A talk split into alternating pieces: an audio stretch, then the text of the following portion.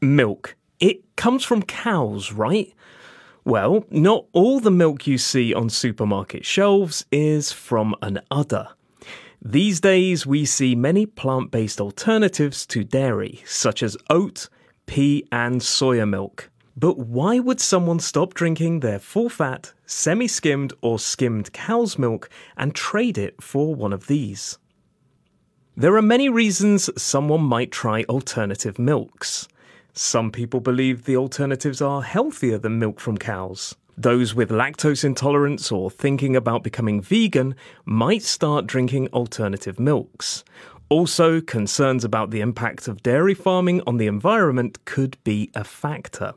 Whatever the reason, there are many alternatives to dairy out there for us to consume.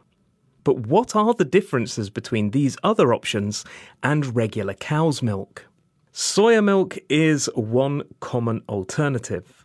According to some sources, such as healthline.com, it contains a similar amount of protein to regular milk.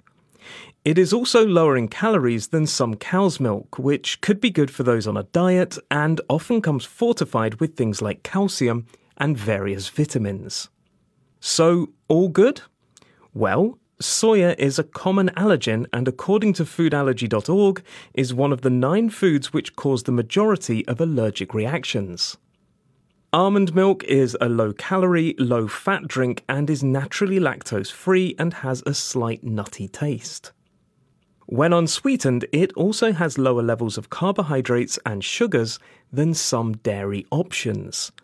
However, even when fortified, it doesn't provide the levels of protein seen in soya or regular milk.